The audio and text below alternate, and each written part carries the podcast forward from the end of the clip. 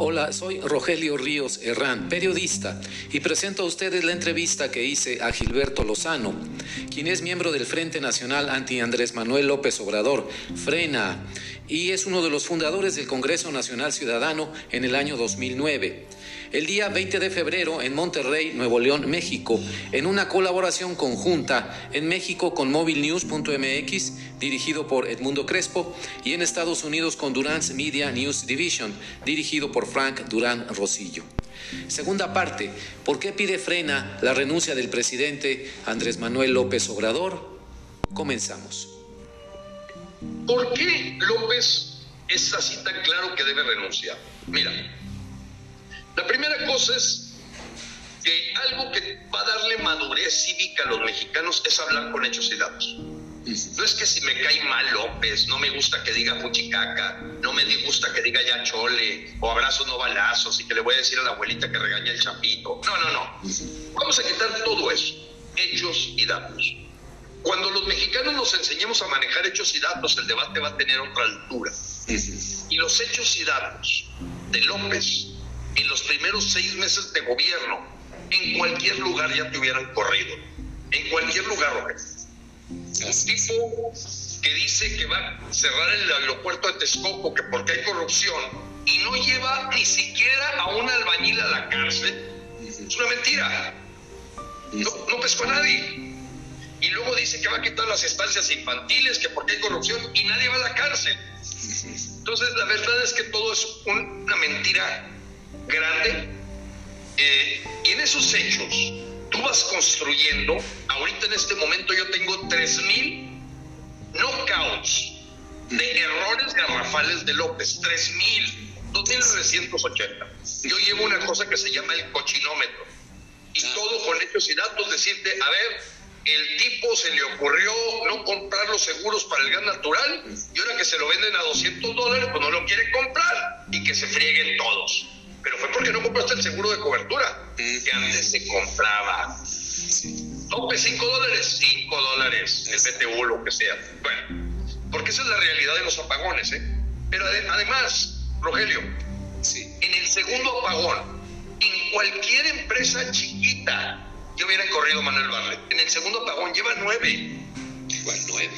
Lleva nueve. Sí, sí, sí. O sea, ves, una, se, se, se nos olvidamos por completo de la meritocracia. Este gobierno es de los peores, es el gobierno de la gente más inepta. Pones una licenciada en lengua inglesa de secretaria de Economía, pones un agrónomo de director de Pemex, pones un abogado octogenario director del CPE, pones un antropólogo en INSABI, pones una periodista secretaria de Seguridad. No, no, no. Dices, oye, ¿por qué entonces que te hagan la operación de corazón abierto un carnicero? Pues si tú dices que lo más importante es la lealtad. Rompe López es los antivalores, los antivalores de un país que va hacia el desarrollo y al futuro y al progreso. Son los antivalores de la libertad, de la justicia y de la verdad. ¿Cómo puede alguien saludar a López si ha dicho mil mentiras o más? Yo te paso, oye, a ver, ya nos dijo una primera mentira, que las pandemias y los infortunios aquí no llegan que con el escudo de honestidad, no, olvídate, López Gatel nunca se va a enfermar de coronavirus, que por cierto está tan postrado, ¿no? Sí, sí. Este, y también Luis Crescencio Sandoval, el secretario de la Defensa.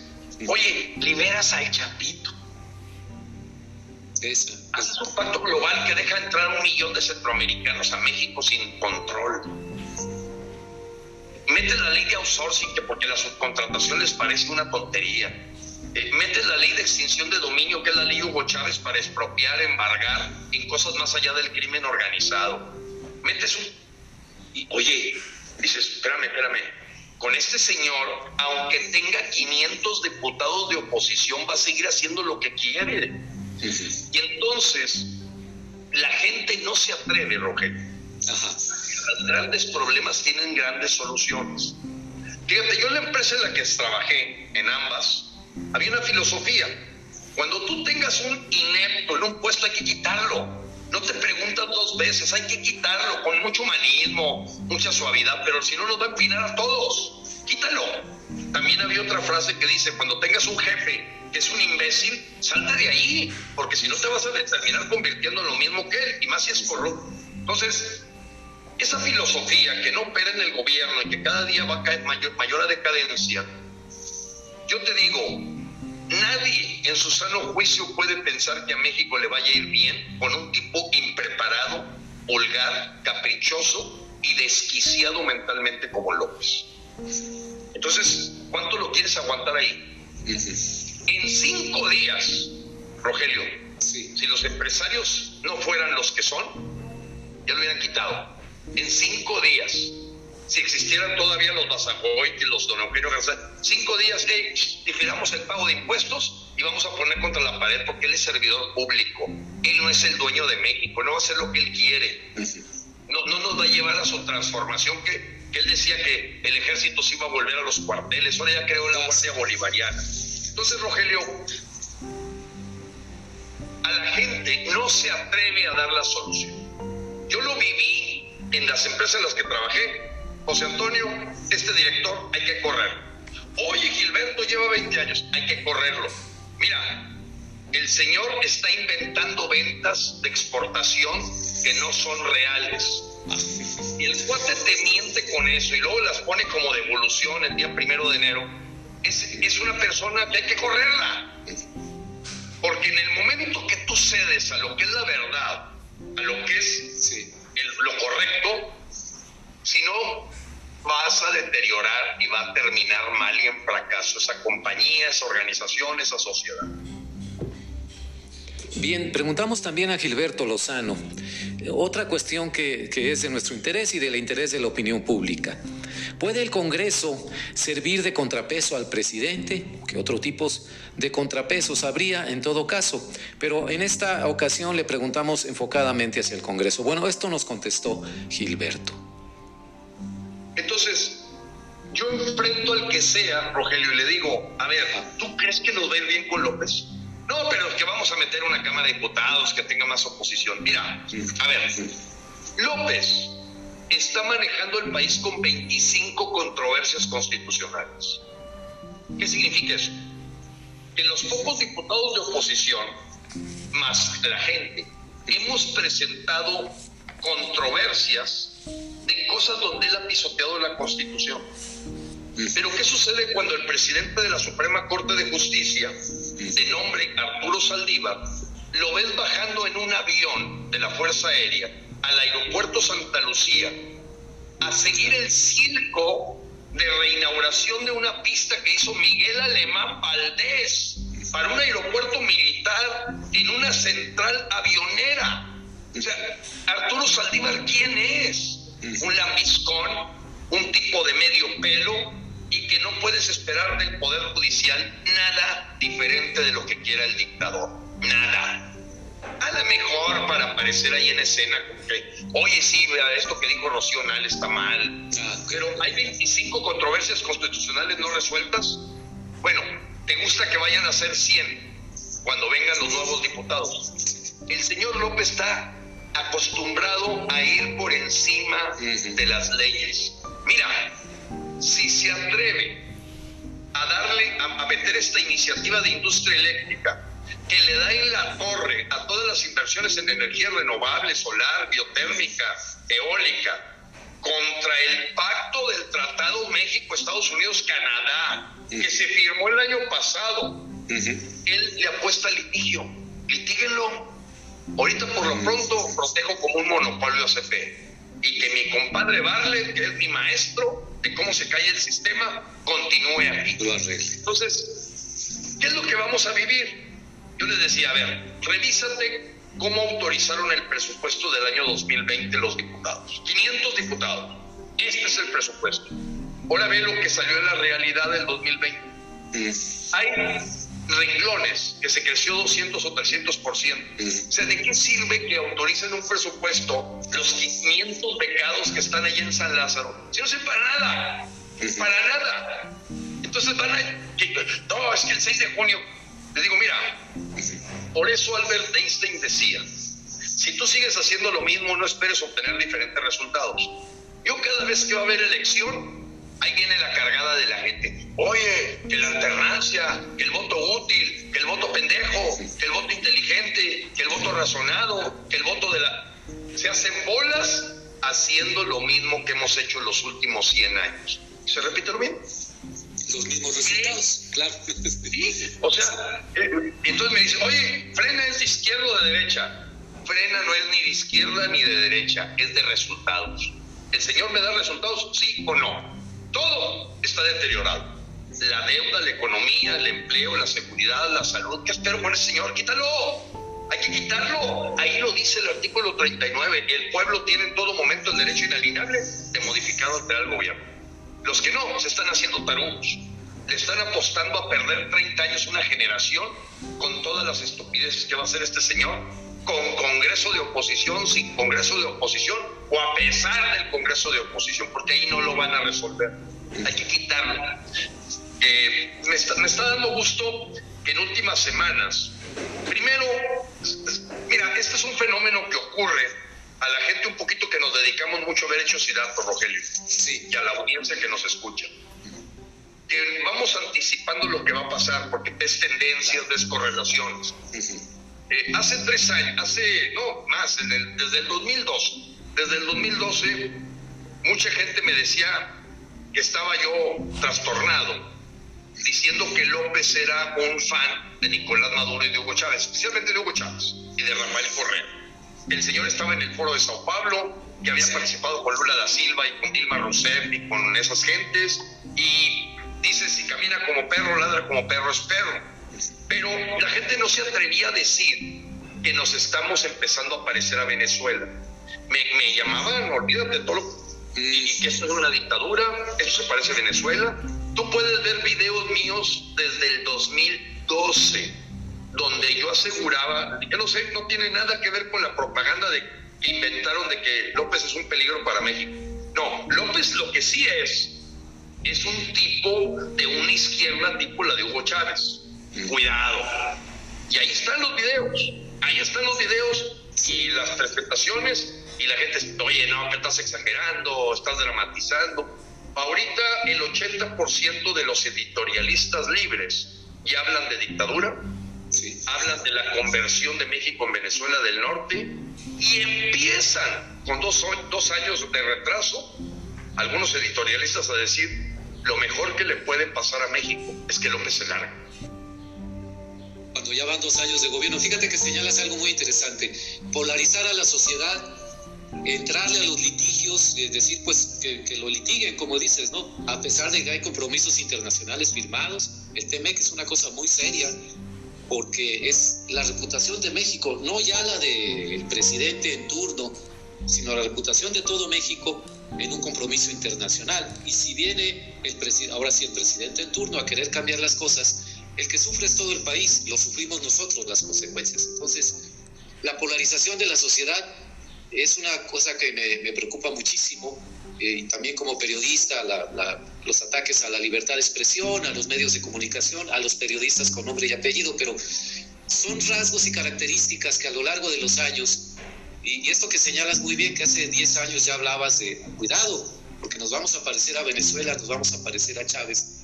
Estos rasgos yo también lo he escuchado ya en muchos analistas, mucha gente decir, ya ven, se está dando las características del mismo modelo que, llevó a Chávez al poder y que eh, le ayudó a controlar absolutamente el país. Pero entonces, si, si no se ven los contrapesos a la vista, si incluso un Congreso, supongamos que en junio eh, pierda la mayoría, digamos, un escenario sería eh, Morena, y entonces entre la oposición, pero aún así, no, no le ves entonces, eh, Gilberto, capacidad de, de contrapeso al presidente. Si, si no lo ves así, ¿de dónde vendrían los contrapesos? ¿De esa acción ciudadana que, que propones? Sí, sí, Rogelio, es, es una pregunta muy aguda y, y, y, y, muy pertinente hacerla porque no está fácil la tarea. Eh, digo, yo me imagino que se le hicieron en Venezuela la pregunta, se le hicieron en Ecuador con Rafael Correa cuando empezó a castigar a los periodistas. Eh, Antier, Reporteros Sin Frontera, decía que México es el peor país para ejercer el periodismo. Así es. Antier lo dijo. Ocho asesinatos el año pasado y, y aquí todo el día es, es eh, linchar y calumniar a la gente que se atreve a decir la verdad. Entonces, este, aparece como que no, prohibido prohibir. ¿Cómo que prohibido prohibir? Si ahorita no permites la energía, es una mentira, un engaño. Bueno, porque esa es la estrategia. Había una persona que me dijo, bueno, Gilberto, pero finalmente el presidente va a entender. No, no, no, no. El presidente sonríe cada empresa que cierra, porque es un grupo más que va a poder controlar. Porque el mayor enemigo de una persona dictadura es que la gente tenga poder económico o tenga poder de pensamiento por su libertad. O sea, hay que acotarlos, se cierran empresas, bendito Dios, porque les voy a poder dar cupones, becas y tenerlos controlados. Entonces, ¿cómo, cómo luce el panorama? Mira, ayer en una entrevista con Atlanta, Georgia, yo le devolví la pregunta al reportero y le dije, dime tú qué contrapeso hay actualmente a López. Dímelo. ¿Has escuchado algún empresario que levante la voz por este problema real del gas, de que no previeron comprar las coberturas? ¿Has visto un empresario que diga, oye, a ver, hagan un, benchmark, una comparación mundial de cómo está el asunto de la subcontratación? Tocan cosas aisladas, pequeñitas y casi por favor, señor presidente. Entonces, eh, traemos un problema de contrapesos muy grave y que pudiera presentarse el contrapeso y estamos ahorita en frena haciendo una prueba de ácido rojo. Mira, a ver. Platicamos con los gentes de la política, porque que sí por México, que va por México, que Claudio González quiere una cita conmigo, que Beatriz Pajés y que Gabriel Cuadri. Y yo le digo, claro, estamos abiertos, ¿cuál es el asunto? No, pues que esto y lo otro. A ver, Claudio, Claudio González. ¿Estás de acuerdo que lo mejor que le puede ocurrir al país es que López se vaya? No, no. ¿Cómo que no? Y todavía no nos quitaban los fideicomisos cuando me dijo eso y ahorita yo creo que ha de estar temblando, ¿no? Que te quitan los fideicomisos, te recortan la salud. El único fondo que ha crecido 10 veces es el fondo para armamento. Es el fideicomiso que tiene la Sedena, de 4.500 a 55 mil millones de pesos en dos años, Rogelio. Bueno, Vamos a, la pregunta para no perder. Entonces, los contrapesos se supone que legalmente los hay ahorita. Te voy a dar un dato. 20 estados de la República, 20, tienen mayoría absoluta de oposición en sus congresos locales. Tú te vas a Guanajuato y el 75% de los diputados que están en Guanajuato o en Jalisco no son de Morena, no son de Morena. Ok. ¿Los estados son libres y soberanos, señores? Sí. Es que va por México, nos estamos contando el PRI, RD. Órale, vamos a probarlos. Ustedes aquí en Guanajuato, como Estado libre y soberano, están dentro de un pacto federal. Y en ese pacto federal se pueden aprovechar de que López dice que hay que separar la economía de la política. ¿Qué les parece si rompen con el pacto fiscal federal? Rómpanlo. Son mayoría, porque eso no le toca al gobernador. O sea, esta la alianza federalista de Enrique Alfaro y Jaime Rodríguez y Riquelme y Cabeza de Vaca, pues sirve nada más para negociar que les entreguen un poquito más de dinero, porque no está en sus atribuciones romper el pacto fiscal pero los diputados de Nuevo León sí lo pueden hacer, en mayoría. Los diputados de Guanajuato sí lo pueden hacer, los de Jalisco. Imagínate que si tú, yo, yo le digo a estos, a Marco Cortés y el Alito Moreno y el Jesús Zambrano, a ver, a ver, ustedes van por México, dicen que van por México. ¿Van por México o van por ustedes?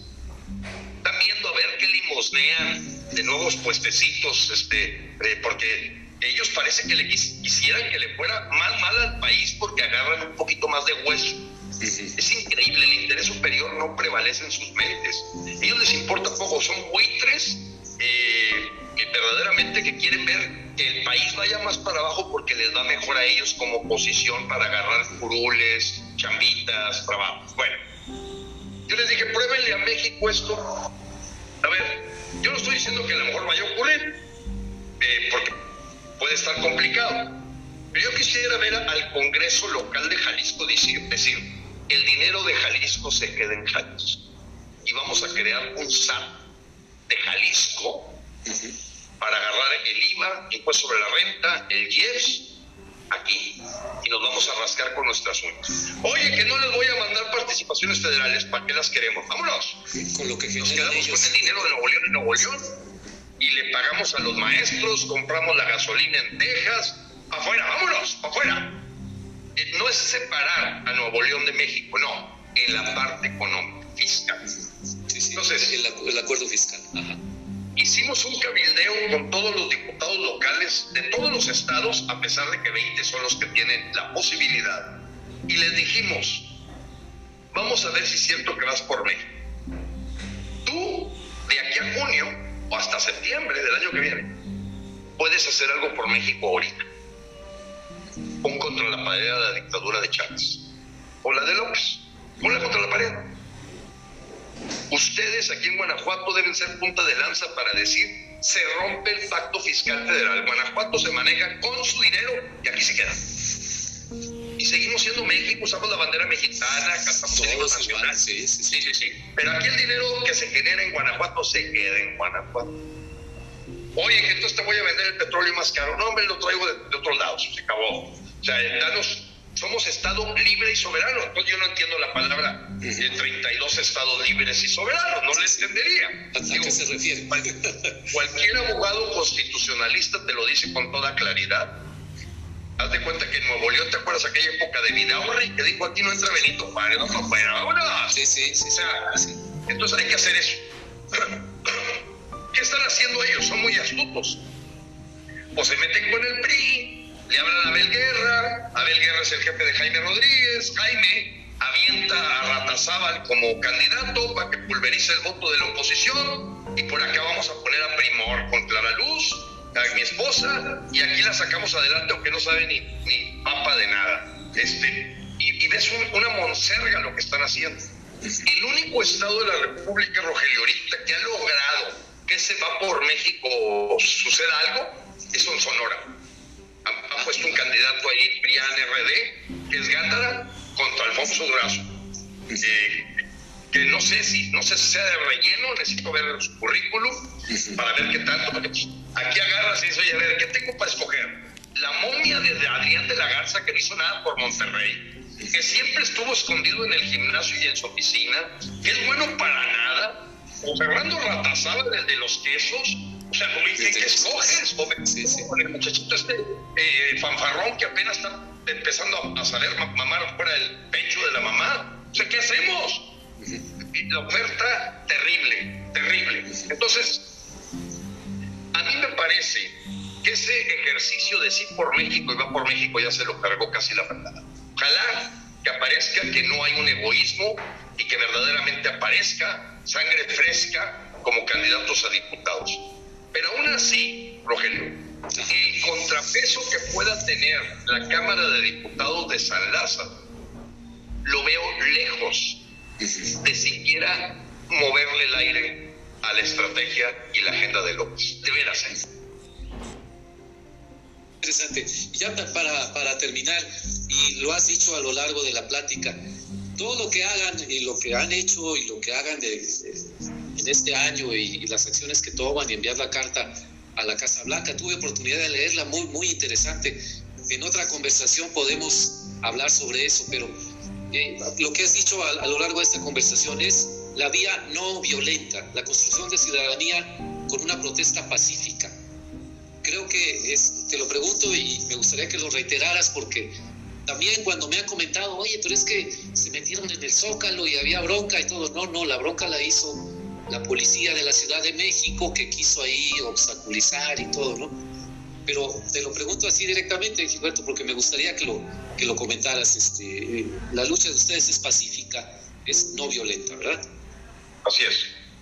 Perfecto. Es pacífica, no violenta. Nosotros, acuérdate, estimado Rogelio, que cuando intentamos ir al Zócalo, nos quedamos atorados cuatro días en la Avenida Juárez eh, hubo 10 horas sin poder tener alimentos, no permitían los policías que entraran alimentos, le apostaron cuatro días a que no tuviéramos sanitarios, nunca los permitieron poner sanitarios, le apostaron a que gente que estaba enferma pudiera salir a atenderse con algún medicamento, era un lo que le llaman un encapsulamiento estilo Chávez. Eso fue lo que hicieron y fue por la vía judicial que el juzgado séptimo y octavo de la Ciudad de México nos concedieron amparos.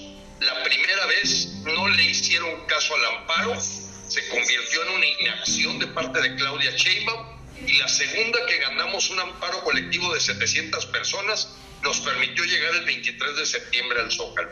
Nosotros nos ves contra nuestra bandera mexicana y ni siquiera insultos gritamos. Tan es así que ningún comercio, ojo, Rogelio, esto es muy importante, ningún comercio de la avenida Juárez los cuatro días que estuvimos cerró sus puertas. Nosotros fuimos sus principales consumidores. Y toda la gente alrededor del Zócalo siempre nos dicen que es impresionante el nivel de educación, civilidad que tenía la gente de frente hasta el 15 de noviembre. Ya de ahí para el Real empezó a infiltrarse otra gente, vividores, oportunistas, gente que quería cinco minutos de fama. Pero sí, somos pacíficos, somos no violentos, nuestras marchas de caravana tú las has visto, la ocupación de plaza también las has visto, el asunto de llegar a, a hacer las marchas en la Ciudad de México, todo en sana distancia, porque todo nos ha tocado hacerlo con el coronavirus en medio, en sana distancia y civilizado, pacífico, pero firme. Muy firme para exigir que López renuncie, que López se vaya. López se atrevió a retarnos, aunque nosotros ya teníamos planeado el pasado 3 de octubre del año pasado una marcha en donde estábamos invitando a más gente y él dijo, si 100 mil personas desfilan me voy. Éramos 175 mil, casi el doble y luego el 21 de noviembre 450 mil. La verdad es que el señor se asustó y por ello, ahora que regresó de su convalecencia del supuesto coronavirus, Rogelio, lo primero que trajo en la mañanera, a mí me lo mandaron, yo no veo esa mugre, eh, pero me mandaron lo que dijo, dijo que si no lo defendiera el pueblo, Frena ya lo hubiera quitado de la silla presidencial. Así lo dijo. Ha hablado 34 veces de Frena, no se echaba que ahí, que en el Zócalo, en fin, 34 veces son las veces que ha mencionado Frena López. Al principio nos quiso eh, manejar que éramos parte de la UA y que es bloque de oposición y que andábamos y que estaba detrás de nosotros el PRI, nada, ni el PAN, ni nada, va para afuera. Entonces hemos venido ganando una reputación, eh, evidentemente la gente, mucha tiene miedo, pero le digo, mira, más que el temor de lo que pueda hacernos López y Morena, es el temor de a dónde van a llevar a tu familia. Ese es más grandote. Tiene que ser más grande el miedo del paso al que vamos y al destino de no hacer nada. Entonces nuestra intención a esta pregunta que me haces, apreciado Rogelio, es decirle a la gente, si no somos dos millones de gentes en la calle, el 21 de noviembre, les voy a, digo, el 21 de marzo, les voy a decir lo que me dicen los venezolanos, ecuatorianos y bolivianos que viven en México. Que tengo una red de gente que ha vivido directamente y que salió de su país. Me dicen, número uno, 100% de ellos coinciden y no tienen ninguna duda que nos llevan a una dictadura chavista. El 100%. Hay ningún venezolano que haya salido que diga que lo que López está haciendo, no, no, no, no se parece a lo de Venezuela. No, no es cierto. No, todos te dicen 100%. La mitad de ellos, Rogelio, dicen que ya no tenemos salvación. Dice que lo, lo que ha pasado ahorita, ellos ya deberían de ver en la calle 10 millones de gentes gritando por haberle quitado los medicamentos a los niños, haber liberado al Chapo. O sea, hay como para que el mexicano surgiera y saliera a las calles. Y el 50% dicen, Gilberto, lárgate de aquí, esto ya no tiene remedio, México ya está enraizado con esa figura del socialismo del siglo XXI, les llegó el chavismo y no saben ni por dónde y no van a poder hacer ya nada. Pero hay otro 50% que nos dicen lo siguiente, oye, pues como que se le ve que puede hacerse algo.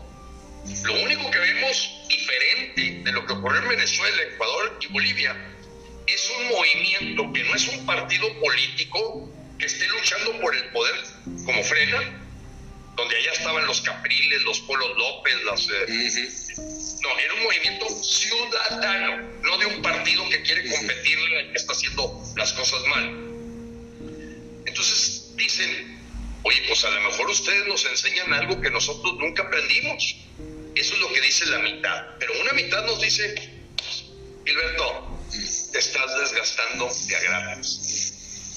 Buscando cómo ser de los primeros que se salgan de México porque se les va a ir el 15% de los mexicanos cuando ya esté bien enraizado aquí el tema de que no te van a dejar ni salir del país, te van a vender los dólares a lo que quieras, van a comprar los dólares al narcotráfico, el aeropuerto Santa Lucía no es más que un puente de cocaína, la refinería es para proteger el sureste ya como parte centroamericana para no depender ante un embargo de Estados Unidos, y hasta el tren Maya es un tren militar para poder mover tropas que aseguren una presencia permanente de cubanos eh, venezolanos.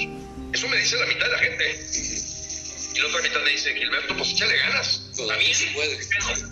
Porque los empresarios están acobardados, los líderes sindicales de adeveras no existen, los partidos están diluidos y parece ser que la corrupción que se fue generando en los últimos sexenios pues el empresario no quiere levantar la voz porque tiene cola que le pise. El del partido de oposición tampoco porque sabe que le van a sacar los trapitos al sol y le llega la unidad de inteligencia financiera de Santiago Nietzsche y se lo A tener el hocico grande hay que tener el rabo corto y parece que se ha venido construyendo un entaramado en México que es por el que no vemos a los empresarios defenderse, porque ya estaban de miembros de la tamaliza con Peña Nieto en el pasado y con otros gobiernos, se dejaron corromper y al estilo de lo que hizo Hugo Chávez, creó sus empresarios aliados, como aquí ha hecho López con Emilio Azcárraga, con Ricardo Salinas Pliego, Raúl Gutiérrez Muguerza desde Acero,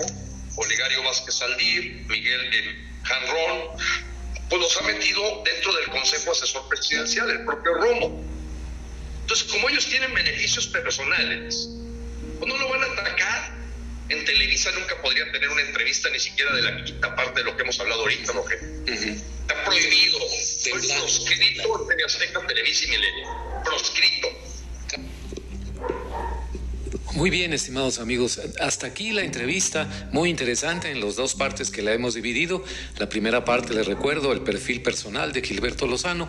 La segunda parte, ya las cuestiones políticas de, del frente, el, del cual es miembro Frena, y este tema muy enfocado sobre eh, la exigencia de la renuncia del presidente López Obrador.